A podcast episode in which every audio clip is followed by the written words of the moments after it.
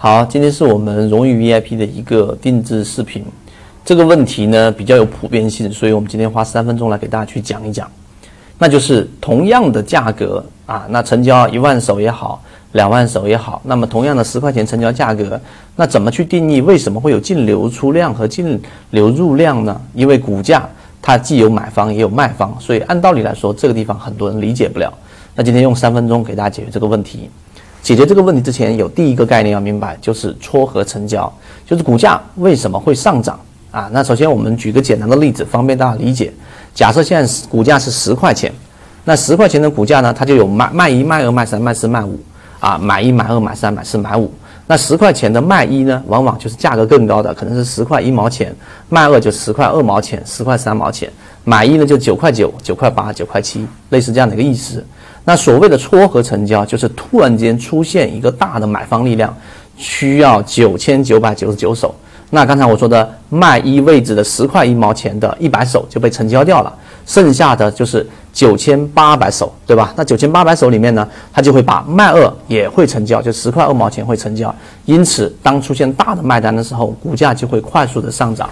这一点理解。那同样的道理，你反向去思考，那。当出现大的卖单的时候，那股价就会快速的下跌，把买一、买二、买三成交，啊，这是最基础的一个概念理解。你理解这一点之后，才会去理解我们所说的为什么会有净流入量和净流出量。那道理就很简单了。第二步，净流入量实际上是指在这个情况之下出现大的一个买单，然后把买一、买卖一、卖二、卖三、卖四、卖五全部成交的这个大单。它就统计出来，最终以这个大单乘以当时的股价算出的一个是净流入量。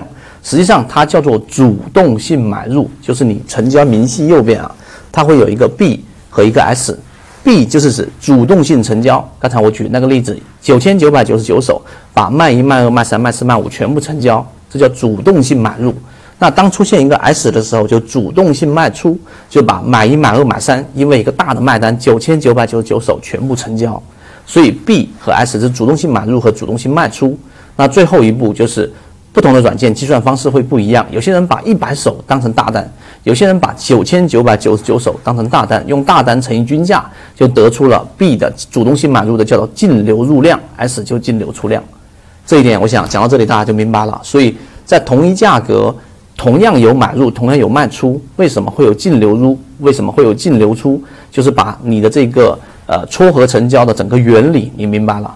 第二个，当这种大的单子进来之后，它计算出来是主动性买入的资金量，这个资金量决定的是多方的一个动能，或者是空方的一个动能。明白这一点，就知道我们这个问题的答案了。好，今天我就讲这么多，希望今天我们的三分钟对你来说有所帮助，和你一起终身进化。